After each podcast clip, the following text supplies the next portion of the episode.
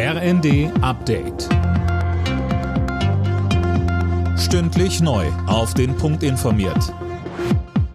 Ich bin Gisa Weber. Guten Abend. Eine Störung beim Telefonanbieter O2 hat seit dem Nachmittag in ganz Deutschland für massive Probleme gesorgt. Viele Kunden konnten nicht über Handy telefonieren. Auch bei anderen Anbietern wurden Probleme gemeldet, weil nicht ins O2-Netz telefoniert werden konnte. Auch die Notrufnummern 110 und 112 konnten von O2-Kunden teilweise nicht erreicht werden. Einen generellen Notrufausfall gibt es den Angaben zufolge aber offenbar nicht. Laut O2 ist eine Serverstörung schuld an den Problemen.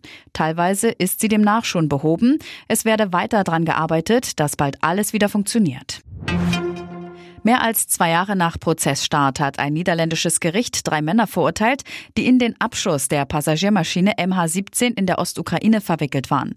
Alena Tribold, sie haben lebenslang bekommen. Genau, und ein weiterer Angeklagter wurde freigesprochen. Die Männer, laut Anklage pro-russische Separatisten, werden ihre Strafe aber wohl niemals absitzen.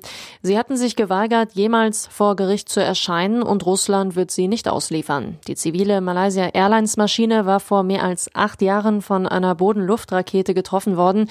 Die Passagiere, fast 300, wurden alle getötet. Unter ihnen waren viele Niederländer. Nach über 20 Jahren an der Spitze der US-Demokraten gibt Nancy Pelosi die Parteiführung im Repräsentantenhaus ab. Sie will aber Abgeordnete bleiben, teilte sie in einer Rede mit. Bisher ist die 82-Jährige auch Vorsitzende der Kongresskammer. Da nach den Zwischenwahlen aber künftig die Republikaner die Mehrheit haben, wird sie in dem Amt abgelöst. Mitte Januar dürfte dann der Fraktionschef der Republikaner Kevin McCarthy zum Speaker of the House gewählt werden. Die Ständige Impfkommission empfiehlt eine Corona-Impfung jetzt auch für Kleinkinder unter fünf, die Vorerkrankungen haben. Für gesunde Kinder in dem Alter sieht die STIKO keinen Anlass, eine Impfempfehlung rauszugeben. Der Grund, schwere Verläufe seien sehr selten. Und wenige Tage vor dem WM-Auftakt gegen Japan hat die deutsche Fußballnationalmannschaft ihr Quartier in Katar bezogen. Das DFB-Team kommt in einem Luxushotel im äußersten Norden des Landes unter. Wie schon bei Turnieren zuvor ist das Quartier eher abgeschieden, dieses Mal umgeben von Wüste und Meer.